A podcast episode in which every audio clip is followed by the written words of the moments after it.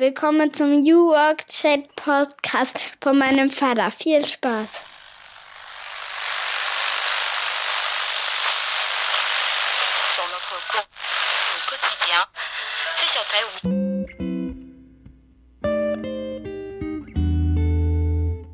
Wofür soll ich denn arbeiten 50 Jahre und krieg noch weniger wie vom Sozialamt? Ja, ich helfe dir doch gleich.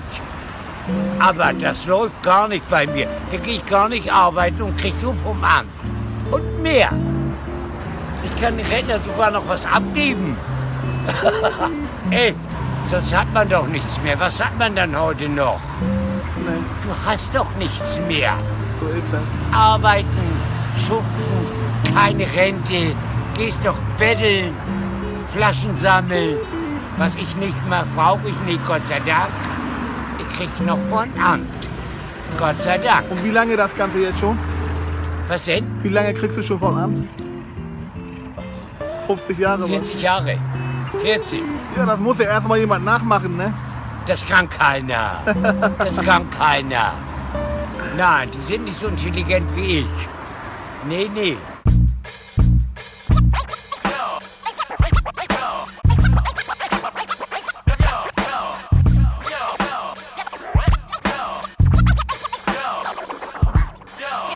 Damit einen wunderschönen guten Morgen aus dem hohen Norden, von der Ostseeküste, aus Rostock City. Moin moin, ich bin Gabriel, euer Host. Schön, dass ihr wieder eingeschaltet habt beim New Work Chat Podcast. Wir starten heute wieder durch in eine neue Stunde New Work mit einer Frau, die sicherlich zu den prominentesten in Deutschland gehört, wenn es um neue Arbeit geht und ihr Spezialgebiet ist New Pay. Also die Frage, wie be- und entlohnen wir uns eigentlich in der neuen Arbeitswelt, wenn sich einiges ändern, wenn Titel möglicherweise wegfallen, wenn Führung sich ändert, ist doch die Frage, wie überhaupt Karriere aussieht und wie auch eine ja, Entwicklung möglicherweise eines Lohnniveaus aussehen kann. Über all das hat sie sich Gedanken gemacht. Sie hat auch ein Buch geschrieben mit ihrem Mann zusammen, Sven Franke, mit dem arbeitet sie auch zusammen. Darüber wird sie berichten. Sie hat allerdings auch schon einiges anderes ins Leben gerufen. Sie hat die New Work Women, eine tolle Community ins Leben gerufen. Sie hat die Augenhöhe-Dokumentation mit initiiert. Und über all das sprechen wir natürlich und auch über ihr aktuelles Lieblingsthema, nämlich Selbstfürsorge. Was können wir eigentlich tun, damit es uns auch wirklich als Menschen gut geht in der Arbeit, in der Arbeitswelt? Darüber sprechen wir. Eine tolle Frau, tolle Impulse, die sie da setzt. Ich wünsche euch ganz viel Spaß damit.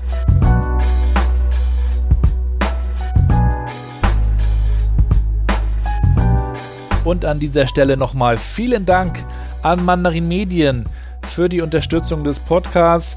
Ihr wisst, ich habe schon ein paar Mal darauf hingewiesen, die digitale Agentur aus dem hohen Norden rund um Digitalisierung, Transformation, Marketing und Recruiting. Und im nächsten Jahr wird Mandarin 20 und stellt sich natürlich die Frage, wo geht die Reise hin? Ich glaube, eines der wichtigsten Themen ist auch für Agenturen und Beratungen Nachhaltigkeit. Und da alle darüber reden und nur wenige handeln, freue ich mich umso mehr, dass Mandarin damit anpackt. Man hat die Tochteragentur 2020 gegründet, die sich um Nachhaltigkeit und Kommunikation kümmert und Unternehmen dabei unterstützt. Schaut gerne mal vorbei auf 2020.de. Ja, dann moin und willkommen zu einer weiteren Folge meines Podcasts New Work Chat. Ich freue mich sehr, dass Nadine heute zu Gast ist. Schöne Grüße aus Rostock. Ja, vielen Dank, lieber Gabriel, auch für die Einladung. Und ich sage ein herzliches Hallo vom Dorf zwischen Wolfsburg und Braunschweig. Das ist quasi mitten in der Pampa, könnte man sagen. Oder findest du noch schönere Worte? Also ich wäre ja froh, es wäre so mitten in der Pampa, weil nicht weit weg äh, verläuft die A7.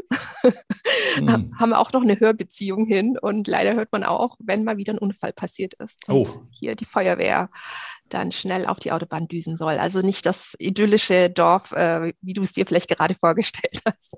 Aber trotzdem, also bin ich sehr froh, hier ähm, im ländlichen Raum zu wohnen.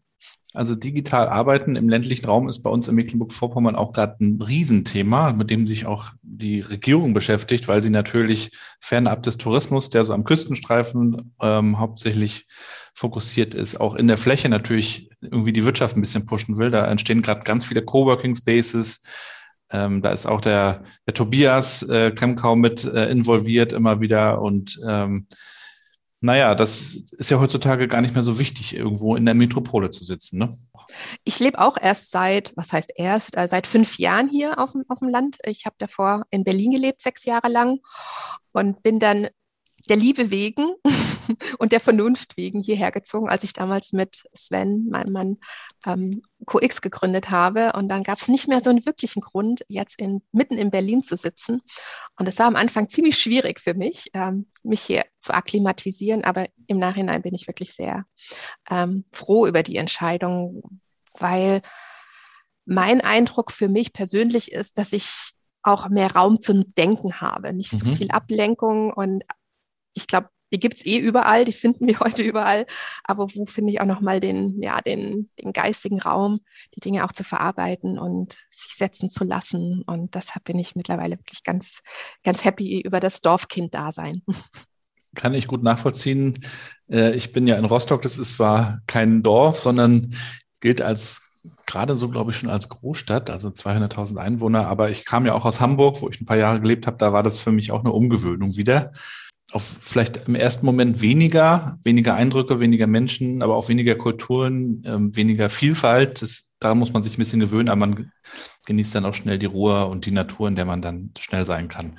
Nadine, wir wollen heute sprechen und dich ein bisschen kennenlernen, deine Story, aber auch dein Wirken. Du bist ja ähm, auf extrem vielen Spielfeldern aktiv.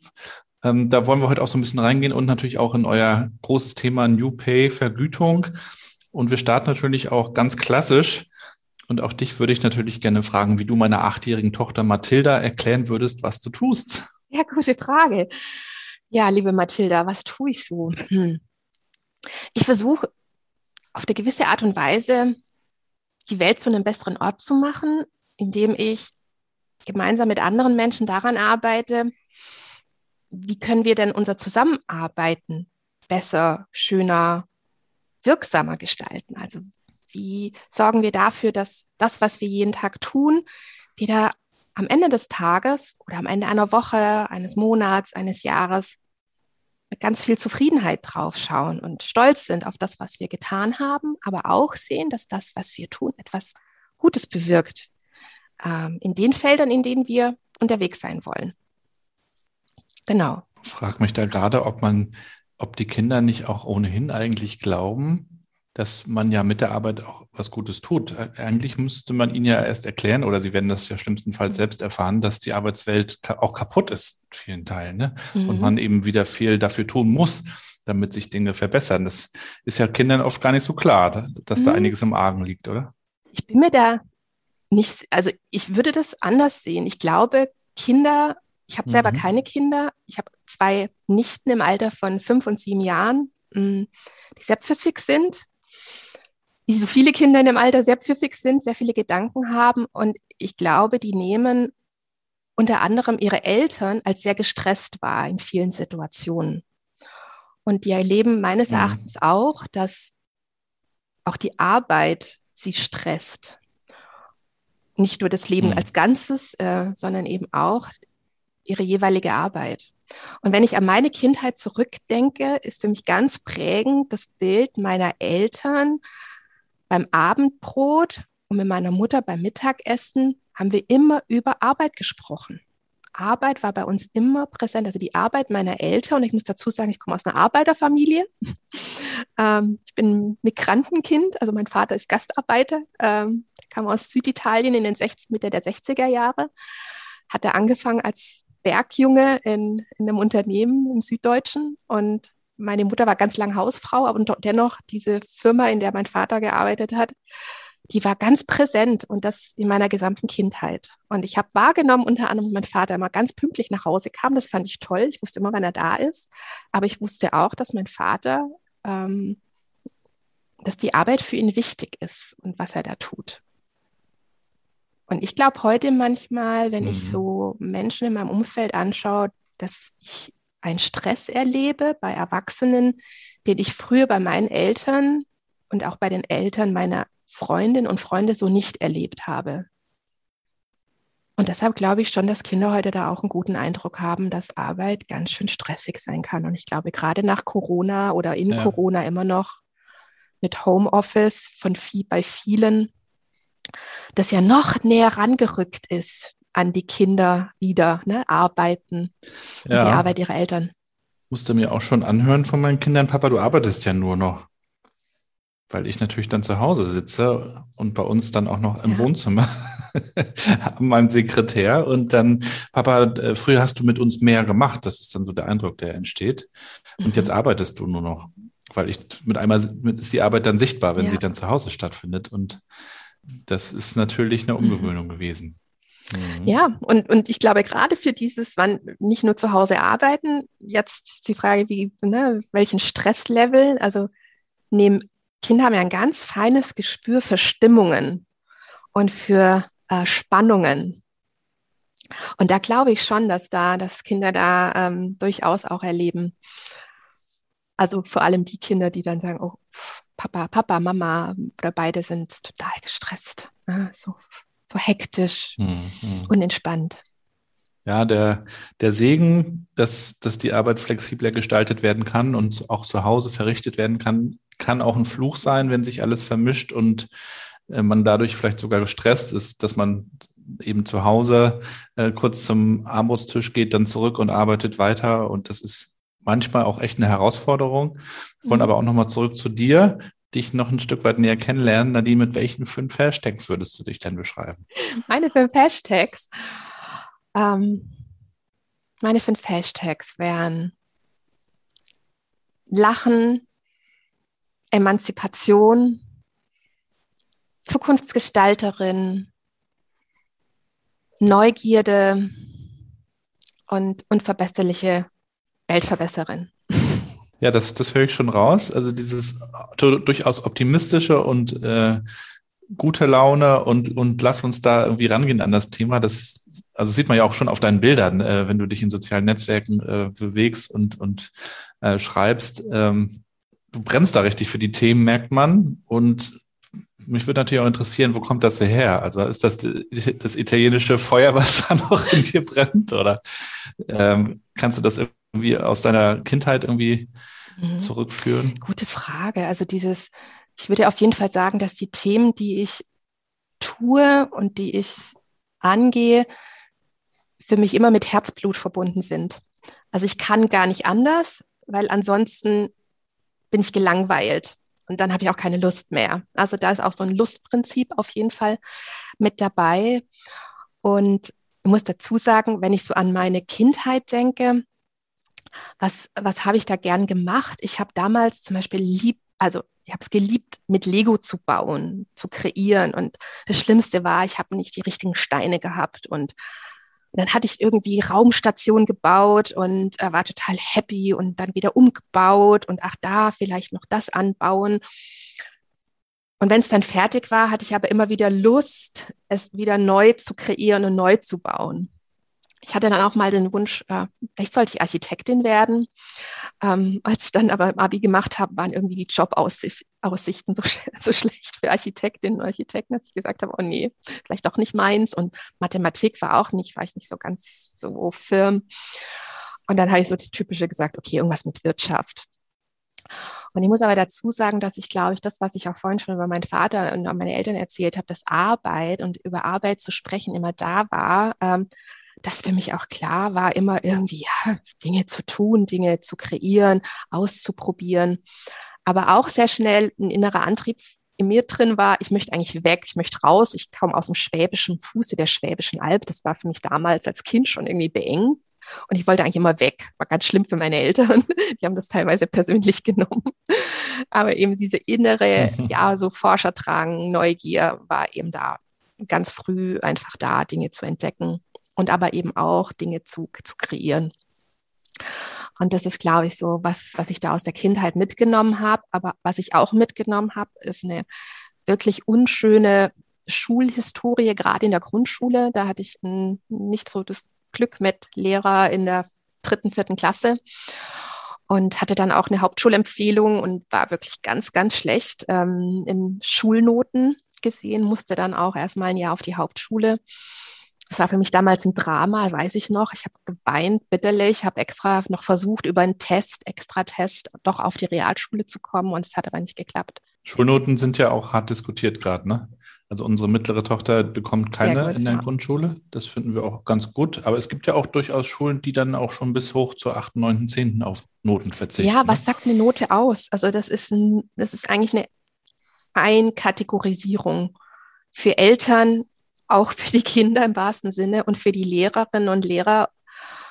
Und aber die Kinder wissen doch nicht wirklich, was, welche Kompetenzen sie haben. Und ich finde gerade bei Mathematik sieht man das so schön. Ich hatte im Abi äh, in, den, in den Oberstufen dann, ähm, ich hatte entweder super gute Noten, also 14, 15 Punkte oder 5 oder 6. Und ich so, was sagt das jetzt eigentlich aus über mich und Mathe? Und, äh, und ich habe später erfahren in meinem dann auch, ich sag mal, Job, wo ich dann zum ersten Mal so richtig mein Herzensthema gefunden habe, nämlich bei einer frühkindlichen Bildung und bei einer Bildungsinitiative, die sich Haus der kleinen Forscher nennt. Ähm, und habe da gesehen, Mathematikkompetenz ist so vielschichtig. Es gibt nicht die Mathekompetenz, sondern äh, räumliche Vorstellung und Algebra sind ganz unterschiedliche Aspekte. Ne? Und be beide bilden aber die Mathematik. Und ich glaube, es wäre so hilfreich, immer wieder ein Feedback zu geben und aufzuzeigen, das sind deine Fähigkeiten, Kenntnisse. Das ist aber auch der nächste Schritt. Und, ähm, und das, das ist sicherlich auch so ein Aspekt, der mich früh geprägt hat, auch mein Verhältnis zu meinem damaligen Lehrer, ähm, mich auch daraus zu emanzipieren, aus seinem Blick auf mich, äh, nach dem Motto, ja, du bist halt ein Hauptschulkind und du bringst eh zu nix äh, hier. Also ich hatte das ganz lang noch so dieses Bedürfnis, ich muss ihm irgendwann mein Abiturzeugnis dann schicken, wenn ich dann so weit bin. Habe ich dann aber nicht gemacht, weil ich gedacht habe, nee, ist das Porto nicht wert. und aber das war schon so ein Aspekt, der, der mich wirklich stark geprägt hat und der mich heute noch dahingehend prägt, dass es mein, an mein Wunsch ist und mein Anspruch an mich, aber eben auch an äh, mein Potenzial äh, zu entfalten, aber auch andere Menschen dabei zu unterstützen, dass sie ihr Potenzial, ja, dass sich entfalten darf in den Facetten, der ihnen entspricht. Und dafür, und deshalb habe ich am Anfang ja auch dieser Hashtag Emanzipation, dafür braucht es für mich auch immer wieder eine Hinterfragen von Glaubenssätzen, von Beschränkungen, die uns auferlegt werden oder die wir uns auch selbst auferlegen, um eben dann für uns den nächsten Schritt zu gehen. Weil die Frage ist immer, was haben wir für ein Bild von uns? Was haben wir ein Bild von der Welt und von unserem Gegenüber und wie prägt das eigentlich unser eigenes Wirken und mit uns selbst, aber mit auch mit unserem Gegenüber. Und das ist für mich dann auch schon die Essenz für mich auch von New Work, ne? eigentlich immer wieder Arbeitswelt so zu gestalten, dass wir überlegen, was tut uns denn gut und was tut unsere Organisation im wahrsten Sinne des Wortes gut. Und Organisation umfasst für mich jetzt nicht nur ne, das Unternehmen als faktische Darstellung, sondern eben auch mit all den Menschen, die da sind und die gemeinsam an, an einer Lösung, an äh, Ideen arbeiten, an Produkten, die einen Mehrwert liefern für ihre Kundinnen und Kunden. Mhm. Mhm. Und ihr habt dann ja auch den, diese tolle Dokumentation produziert, Augenhöhe. Vielleicht kannst du auch nochmal aus, aus der Zeit erzählen und für die, die es noch nicht kennen, vielleicht auch mal einen kleinen äh, äh, Teaser geben. Ähm, was, was war so das Anliegen und ähm, welche Wellen hat der, hat diese Doku ja auch geschlagen? Ja, Augenhöhe, das ist auch so ein Ding, das kann man eigentlich nicht erfinden. Ne? Also das war, das war eine ganz spannende Phase. Ich war damals äh, noch im Angestellten-Dasein, eben bei der genannten Stiftung. Und gemeinsam mit meinem darlingen Partner heute, dem Mann Sven Franke, waren wir bei verschiedenen Events, Barcamps von äh, Intrinsify, ähm, diesem mhm. Netzwerk. Und ähm, Sven war, hatte da auch so, hatte so schon ein gutes Netzwerk etabliert und gemeinsam mit einem Bekannten wollte er mal überlegen, na, wir bräuchten vielleicht ein Manifest für die neue Arbeitswelt, so ein bisschen wie das agile Manifest. Und was würde denn da drin stehen? Und da gab es eine Session eine, auf, auf dem Barcamp und dann wurden ganz viele Wörter und Sätze hin und her geworfen und am Ende haben sich dann auch ausgetauscht zwischen, ja, aber es ist nicht ein bisschen eher dieses Wort, ein bisschen das Wort. Und dann kam so raus, na ja, aber das, das Problem bei Wörtern ist ja immer, ähm, dass man sie ja ähm, immer anders deuten kann und sagt nicht eigentlich ein Bild mehr, viel mehr als, als Worte.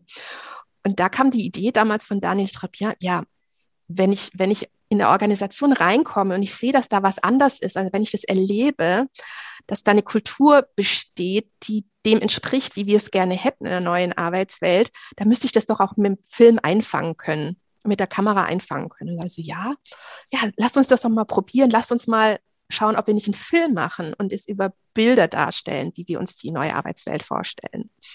Und so war damals die Idee geboren und dann Crowdfunding gemacht, weil natürlich ein Film zu produzieren ja einfach echt aufwendig ist und ja auch ein bisschen äh, die Menschen ja sonst äh, irgendwie auch ihren Kühlschrank füllen müssen. Und diese Crowdfundings, wir haben es dann insgesamt zwei gemacht, für den ersten und dann auch für den zweiten Teil. Und dann gibt es noch die Fortsetzung zum Thema Schule. Ähm, die waren so erfolgreich und da ist eine richtige Community entstanden. Und ja, dann haben wir die Filme dann zum Download kostenfrei zur Verfügung gestellt, weil uns wichtig war, dass jeder diesen Film anschauen kann, äh, ich nicht, auch kein, kein Geld dafür brauche und auch mit Kollegen und Freunden sich das anschauen kann, um danach in Dialog zu gehen, um zu schauen, ja, wie sieht es denn aus und wie wollen wir es denn haben? Na, um da mal einen mhm. Raum aufzumachen für Diskussion und Begegnung zum Thema, welche Kultur stellen wir uns eigentlich vor und wie wollen wir es haben für die Zukunft. Können wir auf jeden Fall auch nochmal in die Shownotes mhm, ja, tun. Gerne. Lohnt sich auf jeden Fall, sich anzuschauen.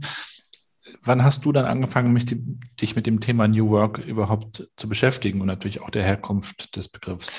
Also das war parallel genau dazu. Also Sven war schon der, der seit 2011 ähm, selbstständig und war dann schon in verschiedenen Netzwerken unterwegs. Ich war Führungskraft eben in, in dieser benannten Stiftung und mich hat umgetrieben erstmal meine Rolle auch als Führungskraft. Ich wurde Führungskraft aus dem aus meinem Team heraus und da ist ja die Frage, ja, hm, da verändert sich jetzt die Rolle. Was macht die Rolle mit mir? Was mache ich mit der Rolle? Und wie habe ich es gern? Und habe ich mich manchmal in Situationen wiedergefunden und auch wo ich so das Gefühl hatte, oh, was habe ich denn da jetzt gesagt? Wie habe ich mich benommen? Also im wahrsten Sinne des Wortes, was so ein richtiges inneres körperliches Störgefühl in mir hervorgerufen hat. Also wo ich dann gemerkt habe, so ich gehe jetzt in so eine Chefinnen Rolle. Ne? Also ich so, nee, das will ich nicht. Das muss sich irgendwie anders anfühlen. Also ich habe da ganz viel körperlich eben damit gearbeitet. Ja, wie, wie soll es sich denn anfühlen, diese Führungsrolle, die ich da einnehme? Hm, ich habe mich zum Beispiel dann auch äh, dagegen äh, gewehrt, äh, mich als Teamleiterin zu bezeichnen, sondern habe gesagt, ich bin nicht, meine Aufgabe ist Teamleitung, weil ich, weil ich nicht die Person bin, sondern ich habe eine Funktion und ich, diese Funktion und dieser Aufgabe gehe ich nach. Und in diese Reflexion kam dann praktisch damals dieses Netzwerk, das Lars Vollmer und Marc Poppenborg äh, sehr, äh, ja, doch sehr gut auch ausgebaut hatten. Und schöne Grüße. genau, schöne Grüße an die beiden. Und ich fand, fand es damals sehr, wirklich sehr befruchtend, diesen Austausch und diese Gedanken. Und dann war für mich auch irgendwann klar, ich möchte auch das Thema Arbeitswelt nochmal auf eine andere Art und Weise. Voran, also da wirklich eine Verbesserung und eine, einen Impact hinterlassen.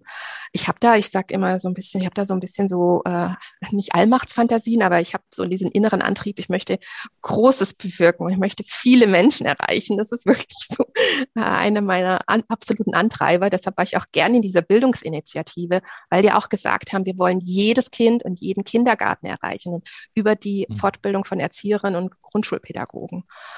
Und dieses, weil es jeder auch verdient hat. Es hat jeder Mensch verdient, in einer guten Art und Weise zu arbeiten und in einer guten Kultur, die fördert und unterstützt und begleitet und vielleicht auch mal, ne, auch mal einen klaren Cut setzt, aber immer mit dem Blick, Menschen in, aus, in dieser Situation auch zu entwickeln äh, und dass sie sich entwickeln können vor allem. Ne?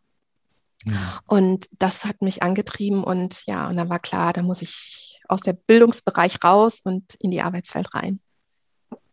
Und hast dann auch noch die New Work Women mit als Community auch noch ins Leben gerufen, was mit dem Hashtag Emanzipation sicher zusammenhängt. Ja. Und auch daraus ist eine, eine richtige große Community entstanden, ne, in der sich ausgetauscht ja. wird. Ja, also, und da muss ich dazu sagen, das war gar nicht als solche geplant. Also es war gar nicht geplant, dass da jetzt eine riesen Community entsteht. Das war eher das, das Nebenprodukt. Ähm, der Gedanke dahinter war, ich war, also ich kam gerade aus dieser Bildungsstiftung raus äh, und war eingeladen zu einer Veranstaltung beim Bundesarbeitsministerium. Die la launchten damals ihre Plattform Experimentierräume, wo sie Unternehmen darstellen, die tolle Sachen machen. Und in dieser Einladung, die ich erhielt, sah ich das Programm und da war die Ministerin, damals noch Andrea Nahles. Und dann gab es drei Panels und, und, die Teilnehmer waren nur männlich. Und da habe ich gesagt, das geht doch nicht. Es ist SPD-geführtes, frauengeführtes Ministerium. Wir reden über die neue Arbeitswelt. Und da sind nur Männer, also nichts gegen Männer, ne? also ihr tolle Gedanken, aber da fehlt ja 50 Prozent der Bevölkerung und ihre Blickwinkel schon mal nicht, nicht ansatzweise abgedeckt. Und dann habe ich mich natürlich furchtbar, ich kann mich furchtbar gut aufregen. Ne? So, oh, das geht doch nicht, das geht doch nicht. Und habe sogar hingeschrieben, das geht doch nicht. Von alles. nee, nee, ich habe das Orga-Team geschrieben, das geht doch nicht. Und dann war ich vor Ort und dann hatten sie für, jeden Pan für jedes Panel noch eine Frau gefunden. Und es fühlte sich irgendwie wie so Feigenblatt an. Also ich war immer noch entsetzt. Und dann habe ich mir die Frage gestellt, ja, wen hätte ich denn eingeladen? Hm. Ja, und dann fielen mir nur Männer ein. Ich so, ja, Nadine, ne? kannst du meckern, kann man lang, aber was ist dein Beitrag? Das kannst du auch in Zukunft immer wieder meckern, vermeintlich ähm, es besser wissen. Und dann habe ich so gedacht, okay, ich muss meinen Horizont erweitern, ich muss meinen Blick weiten hin zu den Beiträgen von Frauen weil auch ich ein Bias habe, hatte äh, hinzu äh, Männer kompetent. Das ist auch ein Bias, der in vielen von uns angelegt ist. Ich würde mal sagen, bei der Mehrheit der Bevölkerung, zumindest in unserem Kulturkreis. Und deshalb habe ich eine Facebook-Gruppe gegründet und eine Xing-Gruppe, um dort Beiträge von und über Frauen, die Ideen teilen zur Zukunft der Arbeit. Und auf einmal wurden diese Gruppen immer größer und größer und größer. Ich war auch etwas überfordert, bin es immer wieder überfordert, weil eben die Idee eigentlich war, wirklich den den eigenen Gedankenraum zu erweitern. Und jetzt machen wir immer wieder jedes Jahr eine Aktion, wo wir eben auch nochmal mit, ähm, also seit 2018 machen wir Aktionen, wo wir einfach für ein Thema sensibilisieren oder wo wir Impuls geben wollen, ähm, Gedanken auf, äh, Blick auf etwas richten. Wir hatten dann im ersten Jahr hatten wir dann 365 Impulse, da haben wir 365 Impulse von Frauen eingesammelt und jeden Tag einen auf Facebook und Twitter veröffentlicht mit einem Bild, Zitatbild und Genau, das war das eine Jahr. Und dann haben wir einmal Missionen, mit welchen Missionen sind Frauen unterwegs, haben wir 45 dieser Missionen geteilt und in die Welt getragen. Und dieses Jahr haben wir das Diversity hier, wo wir verschiedene äh, Foki einnehmen. Ne? Was macht eigentlich Diversity hier alles Diversität aus und wie können wir das auch gut miteinander verbinden? Also mhm. die, die nicht nur auf Frauen zu schauen und dann wieder auf quer und dann wieder auf das eine, sondern wie kann man es dann auch dann nochmal größer fassen? Das, da versuchen wir auch diese Schnittmengen und Verbindungen aufzuzeigen.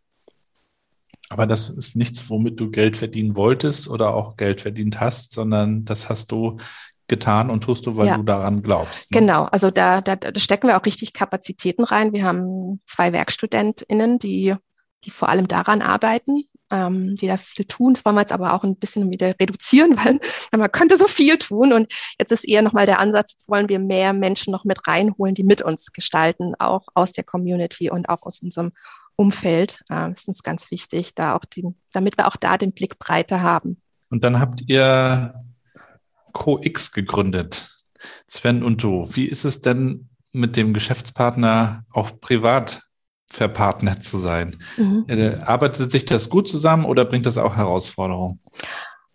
Also ich kann es mir gar nicht anders vorstellen. ähm, und wir, wir haben ja damals, als wir äh, Augenhöhe, als das damals äh, losging, haben wir damals schon aufgezeigt ähm, oder erlebt, dass das eigentlich ganz gut passt für uns, dieses Zusammenarbeiten. Ich war, habe das zwar dann ehrenamtlich gemacht, aber ich habe gemerkt, ja, das, das flutscht, wir verstehen uns da oft blind und da muss man auch manchmal nicht so viel kommunizieren. Das ist manchmal aber auch schwierig, wenn man nicht so viel kommunizieren muss. Ähm, aber es passt einfach und ich kann es mir auch nicht anders vorstellen.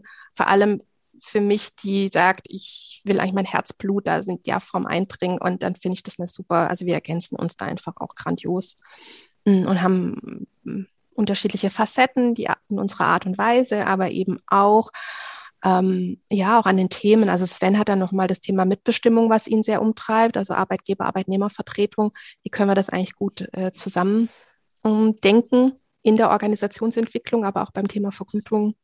Da bin ich nicht wirklich die Expertin. Und ja, mich treiben dann eher auch so diese psychologischen Aspekte und pädagogischen äh, Aspekte stärker um als ihn. Genau. Und von dem her, also ich kann es und will es nicht missen. Und dieses auch, was du vorhin gesagt hast, ne, also dieses, äh, ich glaube ich auch, ähm, Verschmelzen der Themen, ich glaube, ist für uns auch nochmal anders, da wir selber keine, da wir keine Kinder haben, glaube ich, da haben wir da auch unheimlich viel Zeit und Raum dafür. Ich, ich frage mich immer, wie es wäre, wenn da Kinder wären, die, die mehr, äh, mehr Raum einnehmen. Ähm, aber ja, es passt einfach so und ich möchte es auf keinen Fall missen. Aber redet ihr dann auch am Armutstisch über New Pay? Ja, auch manchmal im Bett. Sag mal, hast du den Aspekt schon berücksichtigt? Ja, also wir sind da, es ist ja auf jeden Fall. Also das ist, es lässt uns eigentlich nie wirklich los und es ist, geht auch fließend über. Und ich merke auch gerade oder auch in den letzten Jahren, seit wir, ähm, seit wir so eng auch äh, sich das miteinander verbindet, wie wichtig das ist, innerlich Räume zu haben, um sich dann immer wieder auch, ähm, auch mal ne, wirklich den Kopf frei zu machen von anderen Dingen. Und das ist, glaube mhm. ich, für mich auch, ich glaube, das war ja auch ein Thema, mit dem du dich zuletzt beschäftigt hast, äh, auch mal in einem, in einem Blogbeitrag, brauchen wir wieder diese Grenzen. Und ich glaube, ja, also ich glaube, es braucht mhm. explizit diese Auszeiten, also vor allem für alle, die mit Wissensarbeit irgendwie in Kontakt sind. Äh, und wir mhm. brauchen vor allem eine innere Haltung und ist, ist zuträglich, ähm, wo wir uns davon abkoppeln, innerlich dürfen und können, also uns es selbst erlauben, äh, nicht zu leisten, auch geistig zu leisten.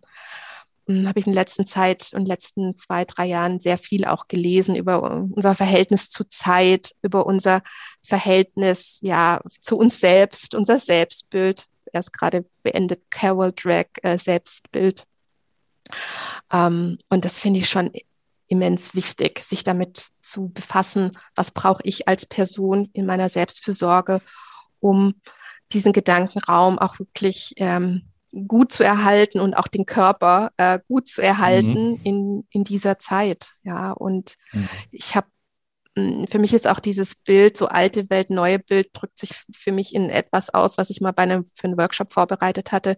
Ich hatte mal gehört, das war so ein, gab es so einen Führungskräfte-Workshop, ähm, der Fels in der Brandung und der war noch vor zwei, drei Jahren bei einer, bei einer Organisation der Hit, der Fels in der Brandung. Und ich so, Gott, was ist das für ein Bild von einem, von einer Führungsrolle, ne? Also der, der Solitär, der vorne steht und der Wind so ungemütlich. Also ungemütlich. Du kannst dich auch nicht wegbewegen, du schirmst die anderen ab und aber irgendwie bist du da auch der alleine. Ne? Ähm, und ich, ich versuche, oder so mein Bild war dann, wie soll es denn in Zukunft sehen, aber nicht nur bezogen auf jetzt Führung, sondern als was sind wir denn dann unterwegs? Und für mich ist es eher der Surfer, die Surferin ja, wo du sagst, du hast eine Welle und versuchst eben da auch wirklich die Energie dieser Welle zu nehmen und klar, dich schmeißt ins Wasser äh, und musst auch echt mal unangenehme, ne, wirst mal durchrotiert.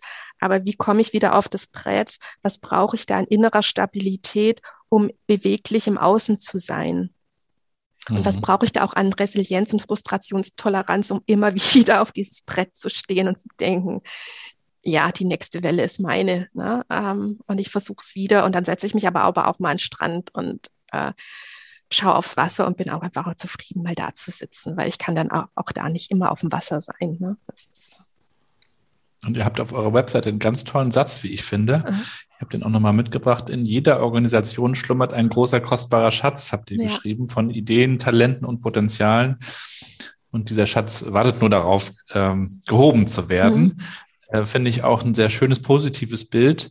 Ähm, vielleicht magst du uns auch noch mal erzählen, wie ihr auch als CoX arbeitet ähm, mit Unternehmen, wie ihr sie auch vielleicht sensibilisiert, sicherlich auch über Sprache und mhm. über positive Bilder und wie ihr dann auch natürlich auf Vergütung und New Pay auch ja. sicherlich zu sprechen kommt. Also ich finde es total schön, dass du diesen äh, Satz ähm, oder dieses Zitat dir rausgegriffen hast. Das ist auch das äh, Zitat äh, in meiner Fuß, also praktisch in meiner Mail, äh, in meinem Footer. Ähm, ich glaube einfach daran, dass, dass es überall in, in jedem von uns ganz viel zu entdecken gibt und auch ganz viel drinsteckt, was sich da auch manifestieren will, aus uns heraus, äh, was wir kreieren wollen, wo wir wirksam sein können und auch sein wollen. Das ist für mich ein menschlicher Antrieb. Ne? Wir wollen einen Beitrag leisten und sehen, was aus dem, was wir tun, er erwächst und ob ich jetzt, ich finde, das ist fürs Handwerk so schön. Ne? Du, da baust du etwas, da machst du etwas und dann siehst du nachher in der Manifestation dessen, was du da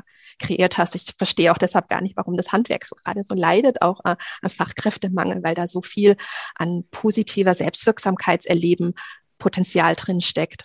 Und gerade in unserer geistigen Arbeit so viel weniger äh, oder schwieriger, das immer zu sehen. Also wenn ich manchmal sehe, was bekomme ich zurückgespiegelt von Menschen. Also wenn ich jetzt auf unser Buch, ähm, was wir geschrieben haben vor zwei Jahren, was vor zwei Jahren rauskam, dann ist für mich das größte das größte, die größte Freude, wenn mir jemand sagt, wir haben in unserer Organisation mit eurem Buch gearbeitet. Und das macht mich so fröhlich, weil ich denke so, oh wow, krass, ja toll. Ja, wir konnten mit dem Buch da einen Impuls setzen und Hilfestellung geben für die Arbeit am eigenen Vergütungssystem.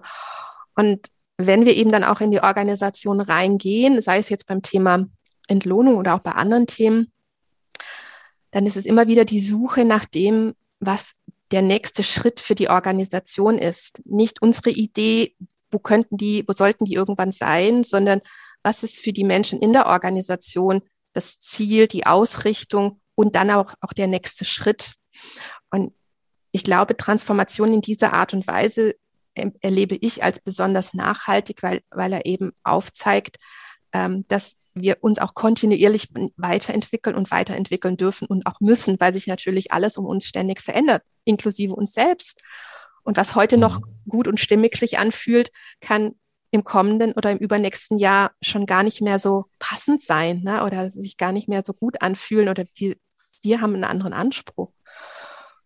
Und deshalb ist es auch immer wieder die, die Herausforderung, in Prozessen so ergebnisoffen reinzugehen, muss ich auch selber sagen. Ne? Ich habe tolle Ideen. Oh, das könnte man machen das könnte man machen. Ich bin so eine Ideenmaschine.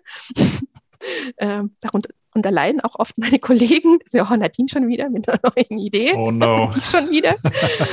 ähm, aber es ist für mich eben immer nur ein Möglichkeitsraum. Ne? Dinge, die ich sehe, Potenziale, die ich sehe. Ähm, aber die Frage ist immer nicht, was, was finde ich toll, sondern was, was oder was findet Sven toll, sondern was ist für die Organisation stimmig und auch hilfreich. Und dafür braucht es eben eine Art der Begleitung. Deshalb, du sagst, also wir haben uns, glaube ich, im Vorgespräch kurz, ja, sind wir jetzt Berater oder was sind wir eigentlich? Also wir, wir verstehen uns da auch eher als UnternehmensbegleiterInnen, die Wege mitgehen, Impulse geben, Hinweise geben, Reflexionsfragen stiften, um eben Menschen dabei zu unterstützen, ihren Weg in der Organisation, mit ihrer Organisation zu finden. Hm, aber eben auch dann, da kommt dann vielleicht die Beratung durch, aufzuzeigen, ja, ihr könnt jetzt schon, ihr macht transparente Gehälter, aber wird dann halt scheiße, wenn ihr heute noch eine Kultur habt und einen Ausgang, wo, wo man sich noch nicht mal getraut, das Wort im Mund zu nehmen. Ne? Also dann sieht man, dass man mal einen Anspruch da und das ist auch wirklich so ein Anspruch, oder oh, wir wären gern da und dann aber festzustellen, ja, aber dahin, selbst wenn ihr ist die Frage, also ob ihr da wirklich hin wollt, also wir können mal in die Richtung gehen und dann aber zu schauen, mit jedem Schritt immer zu fragen, und ist das jetzt wirklich der Schritt, der dran ist und der für euch richtig ist? Ähm, und ja, dann lasst uns gehen, lasst uns ausprobieren. Vielleicht funktioniert es auch nicht, aber ähm, immer wieder eher, ja, auch mal ähm, ja, auch einzufangen, all die Ideen, die da sind und nochmal auch darauf zu fokussieren, was ist das, was uns jetzt hilft, äh, was uns mhm. auch voranbringt, aber äh, ja, nicht nur einfach ein nettes Beiwerk oder nice to have. Ähm, ich muss gerade dran denken, der Lars Vollmer von Intrinsify, der war ja hier auch schon zu Gast und der erzählte, dass er mal in frühen Jahren eine Unternehmensberatung, glaube ich, hatte und die hatten dort das Modell, dass jeder selber mhm. bestimmen konnte, wie viel er verdient und darüber schrieb dann unter anderem auch die Bildzeitung, weil das so verrückt war. Also es gibt ja schon verschiedene Experimente. Was würdest du denn einem Unternehmen empfehlen, das beginnt, mhm. sich mit dem Thema zu beschäftigen und sagt, wir müssen das mal irgendwie auf den Prüfstand stellen? Mhm. Natürlich euer Buch lesen, aber. ja, also auch da, man, man, man bekommt mittlerweile auch so viel spannende Geschichten. Also wir haben auch einen Blog, man muss noch nicht mal das Buch ein Buch ist auch gut. Also da haben wir auch zehn Geschichten, hatten wir auch in Dokumentationsstil ähm, verarbeitet, weil uns wichtig war, die Geschichten der Organisation zu erzählen, um eben aufzuzeigen, es gibt jetzt halt nicht die Blaupause, weder für eine Branche noch für eine Unternehmensgröße, sondern eben Menschen, die sich, die Blaupause ist, Menschen begegnen ihrer Ver Vergütungssystem und überlegen, äh, wie, wie könnte es besser sein? Wie könnten wir es besser machen? Und für mich war eben eine der Erkenntnisse, es gibt eben auch da, äh, na, was ich in der einen Organisation, das war bei, bei den Interviews, du kommst rein und erzählen die dir vom Einheitsgehalt. Und dann denkst du so, oh wow, ja krass, alles so stimmig und das passt, ja.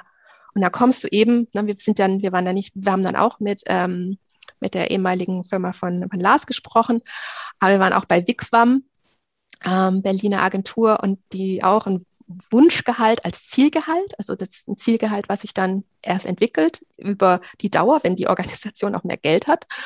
Äh, dann gehst du dahin und dann erzählen die dir was von Solidarität und du denkst so, ah krass, ja, genau, also das ist auch total stimmig. Und da merkt man schon, es ist stimmig für die Organisation, aber ist es stimmig für mich oder für dich oder für, für die, deine Hörer? Keine Ahnung. Ähm. Und deswegen glaube ich, ist es erstmal wichtig zu sehen, okay, wo stehen wir denn aktuell? Was ist denn der Stand? Und wo tun sich Spannungsfelder auf? Also wir gehen da gerne auf Entdeckungsreisen mit unseren, äh, mit unseren Partnern, Geschäftspartnern ähm, und schauen, Mensch, wo tut's denn eigentlich weh? Und was sagt dieser Schmerz aus über den Zustand der Organisation, aber auch das Vergütungssystem? Und mhm. ehrlicherweise muss man sagen, manchmal ist es auch gar nicht das Vergütungssystem, was dann wehtut, sondern wir haben auch manchmal Schmerz Schmerzpunkte, die sich dann am Gehalt manifestieren. Also eine Unzufriedenheit mhm. ähm, eines Teams, das sagt, eigentlich müssen wir viel mehr verdienen. Mhm. Und wieso und warum? Was, ist, was liegt dahinter? Kann auch mit der, wir werden in unserer Organisation nicht gesehen, unsere Arbeit, den Beitrag, den wir leisten für die Gesamtorganisation, wird nicht anerkannt. Und dann ne, sind so gerade so Support oder auch äh, zuliefernde oder dienstleistende interne Bereiche, die sich oft in ihrer auch äh, Arbeit nicht gesehen und gewertschätzt fühlen. Und diese mangelnde mhm. Wertschätzung führt dann dazu, dass man sagt, und dann wollen wir wenigstens mehr Geld, so eine Art Schmerzensgeld. Ja. So, und jetzt könnten wir natürlich am Vergütungssystem arbeiten und wir könnten dann auch mehr Geld hinwerfen, aber das ist dann Schmerzensgeld. Ne, das ist kein gehaltvolles Gehalt, sondern es ist Schmerzensgeld. Aber der Schmerz geht halt nicht weg. Und deshalb ist es mir und uns auch so wichtig, Vergütung immer im Ganzen zu betrachten mit all den Berührungspunkten, auch dem psychologischen, also was, was sind da für Emotionen damit verbunden und auch welche Bedürfnisse artikulieren sich denn auch am Thema Gehalt. Und natürlich kann man sagen, ist auch jeder froh, wenn er ein paar Euro mehr kriegt. Ja, aber wenn ich dann acht Stunden, neun Stunden bei der Arbeit dauerhaft eben mich nicht gesehen fühle von der Rest der Organisation, dann ist es halt trotzdem scheiße, ne? auch mit ein bisschen mehr Geld auf dem mhm. Konto. Und deshalb appellieren wir immer an den Themen dann auch zu arbeiten und nicht am, an der Vergütung. Und deshalb glauben wir auch, mhm. dass diese Themen ganzheitlich ähm, betrachtet werden müssen. Also deshalb, wo sind denn die Spannungen und was erkennen wir an den Spannungen? Und dann erleben wir heute, dass es für viele, Organ für viele Menschen Organisationen problematisch wird, dass sie gar nicht nachvollziehen können, wie kommt es denn jetzt zu einer Gehaltserhöhung oder auch nicht? Was sind die Faktoren dahinter? Was sind, was bestimmt denn jetzt, wie viel ich mehr kriege? Und dann Verhandlungsgeschick. Ja, und das ist zum Beispiel das Erste, was Teams sagen, mit denen wir arbeiten. Aber Verhandlungsgeschick soll nicht definieren, wie viel jemand verdient. Und mhm. gleichzeitig sind wir aber so aufgeladen, dass und werden auch immer noch, auch über unsere LinkedIn, Xing, andere Plattformen, Handelsblatt aufgeladen. Ja, wir sollen alle unser Verhandlungsgeschick ausbauen. Und aber was ist der Gedanke dahinter? Der Gedanke dahinter ist ja, ich muss mich möglichst gut verkaufen und ich muss darauf achten, dass ich ja nicht über den Tisch gezogen werde. Das ist doch die eigentliche Angst, die dahinter steckt. Ich habe Angst. Das Tauziehen. Genau, ne? ich werde über den Tisch gezogen, also muss ich. Hm. Und wenn ich das jetzt mal auf einer Beziehungsebene betrachte, welche Art von Glaubenssatz ich da in eine Beziehung reingehe, also in die Arbeitsbeziehung, dann ist das mhm. ja schon fast toxisch. Ne? Ich muss mich, ich darf, darf mich nicht unter Wert verkaufen und ich muss darauf achten, dass ich nicht über den Tisch gezogen werde. Und ist das eine gute Grundlage eigentlich für Kollaboration und Kooperation in der Organisation? Weiß nicht. Mhm. Und daraus, daraus leiten wir, daraus leite ich ab, wir brauchen Vergütungssysteme, die Regelsysteme sind, die eine Verlässlichkeit geben ab und aufzeigen, was führt denn zu einem Gehalt? Und da könnte man sagen, ja, machen doch Gewerkschaften mit Tarifsystem. Ja, bezogen auf Gehaltsstrukturen. Aber jede Gehaltsstruktur und auch jedes Regelwerk ist natürlich immer nur so gut wie die, wie die Menschen, die es dann umsetzen, ausführen. Ähm, und deshalb ist da eine ganz starke kulturelle Aspekt auch mit drin. Das heißt, ich würde immer sagen, ja, versucht möglichst transparent zu machen, wie, dann, wie das ist und gleichzeitig zu hinterfragen, wie ist denn das Erleben der Menschen in diesen Prozessen? Also wie fühlt sich das an, wenn ich über Gehalt in die, mit meiner Führungskraft spreche? Ja, da, da, kann ich das geilste System haben, wenn die Menschen sich da äh, komisch begegnen in einer Anspannung und ja, ich habe Angst, dir was abzugeben oder ich habe Angst, dass ich dir da nicht, äh, nicht gut argumentieren kann, dann bringt das das tollste System nichts. Ne? Also das, das lebt auch immer vom Prozesserleben der Menschen. Und deshalb, ich muss vielleicht am, als, als erstes noch gar nicht am Vergütungssystem arbeiten, sondern erstmal hin, hinterfragen, wie werden denn die Prozesse bei uns erlebt? Wie hätten wir es denn gerne? Was würde denn viel besser zu uns passen? Und wie kommen wir denn jetzt den nächsten Schritt auf dieser Reise? Hm. Hm. Weil, ja, spannend. Weil vielleicht noch das Schlimmste, was ja passieren kann, und das, das haben wir leider so oft, muss, deshalb muss ich es noch unbedingt sagen, erzählte mir hm. kürzlich ein Projektmitglied aus einem Team, mit dem wir arbeiten, weißt du, Nadine, jetzt hatte ich ein Gehaltsgespräch und ich habe zu viel Geld bekommen, ich habe das Geld bekommen, was ich gefordert habe. Aber mein Gegenüber hat mir so ein komisches Gefühl vermittelt, dass es sich einfach scheiße anfühlt. Jetzt habe ich zwar mehr Geld, aber es ist so ein bitteren Beigeschmack. Und das heißt, die Organisation gibt mehr Geld aus. Der Person bekommt auch das, was sie bekommt und trotzdem hast du so einen negativen Anker jetzt an dem Thema Gehalt. Das ist äh, verschwendete Ressourcen, also wenn man es nur mal ökonomisch betrachtet. Hm. Ja, ich glaube, da da ist noch großer Bedarf, darüber nachzudenken und vielleicht auch gemeinsam, nicht nur in der Personalabteilung mhm. oder in der Geschäftsführung, sondern vielleicht auch mal die Leute zu fragen, wie seht ihr das? Welche Ideen gibt es? Welche Experimente gibt es? Warum arbeiten einige mit transparenten Gehältern? Was kann man vielleicht davon lernen oder auch nicht. Ähm, und da sollte man natürlich auch euch folgen. Wir werden das natürlich auch in die Show Notes tun, äh, also an dem Thema dranbleiben. Und Nadine, ich würde dir zum Ende des Gesprächs noch mal ganz kurz auch zwei, drei kurze Sätze rüberschmeißen, mhm. die du bitte spontan beendest, wenn du soweit bist. Gerne. Und da bleiben wir gleich mal beim Thema Geld. Wenn Geld keine Rolle spielen würde, würde ich. Was würde ich dann tun? Würde ich erstmal nach Dänemark ziehen. An die Nordsee. ja, Dänemark ist ja äh, für uns gefühlt näher als äh, jede dritte deutsche Stadt. Hier oben in Rostock ist es ja fast in Sichtweite. Äh, meine Schwiegereltern mit den Kindern waren auch gerade da am Wochenende in Kopenhagen und wir sind auch alle große Dänemark-Fans. Vielleicht kann man sich ja. da auch noch was in, in Form von Arbeit äh, abschauen. Soziales System ist ja auch schon mal ganz gut. Aber wir machen ja. noch mal weiter. Ein Buch, das ich empfehlen kann, ist. Ähm, weil ich es jetzt gerade erst gelesen habe von Carol Drake, das war selbst eine Empfehlung, die ich bekommen habe äh, zum Thema Selbstbild und unbedingt Volker Busch, äh, Kopffrei, Neurologe, Psychiater. Wie kriegen wir hier das hier, diese Gehirnwindung zwischen unseren beiden Ohren auch wieder ja, frei von belastenden Gedanken und äh, frei für neue Kreativität. Ein großes Missverständnis zum Thema New Work ist, dass es um Tischkicker, Obstkorb und Räumlichkeiten geht. Wenn ich eine Sache ändern könnte, wäre das. An mir? An der Welt? ach, wenn ich eine, ich mach mal bei mir, wenn ich eine, eines, ein Talent, was ich gerne hätte, wäre singen zu können. Da würde ich nur noch singen. so wie Christina Aguilera oder Adele. Ich würde nur noch singen. Und äh, letzter Satz. In fünf Jahren unterhalten wir uns hier im New Work Chat über. Äh, mein, meine neue Organisation und das neue Thema, was ich dann vorantreiben werde. Ja, da sind wir gespannt. Vielen Dank schon mal für den Einblick und für das Gespräch. Nadine, ich wünsche euch beiden viel Erfolg weiterhin. Äh, bleibt gesund und ganz, ja, ganz toll, schön. was ihr da vorantreibt. Ja, super. Danke. Ich danke dir, Gabriel. Vielen Dank auch für deine spannenden Fragen. Danke dir auch und dann hoffentlich auf bald. Ähm, möglicherweise dann auch nochmal außerhalb der virtuellen Welt auf eine echte Tasse Kaffee zum Beispiel. Sehr, sehr gerne. Also danke, bis dann. Ciao. Tschüss. Und damit sind wir schon wieder am Ende der heutigen Episode. Schöne Grüße gehen raus an Nadine. Folgt ihr bitte mal, Wie immer packe ich euch die Links in die Shownotes. Ihr findet dort auch nochmal den Link zur Agentur 2020. Ich hoffe, euch geht's gut.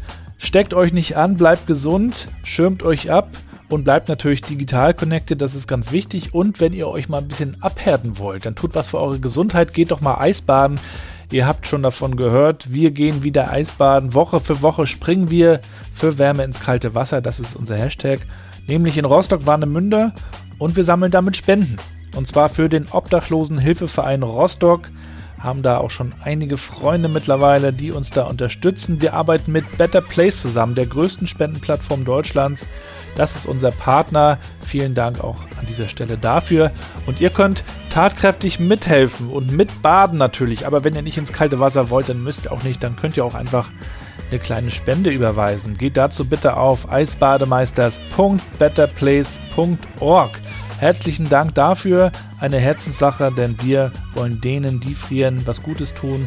Gerade jetzt auch in der Weihnachtszeit, glaube ich, eine wichtige Sache. Obdachlosigkeit ist ein Problem, das von der Gesellschaft leider immer noch größtenteils totgeschwiegen wird. Das wollen wir ändern. Wir wollen da einen Beitrag leisten. Insofern würde ich mich sehr freuen, wenn ihr da mithelft. Vielen Dank dafür. Lasst euch gut gehen, bleibt gesund und bleibt connected.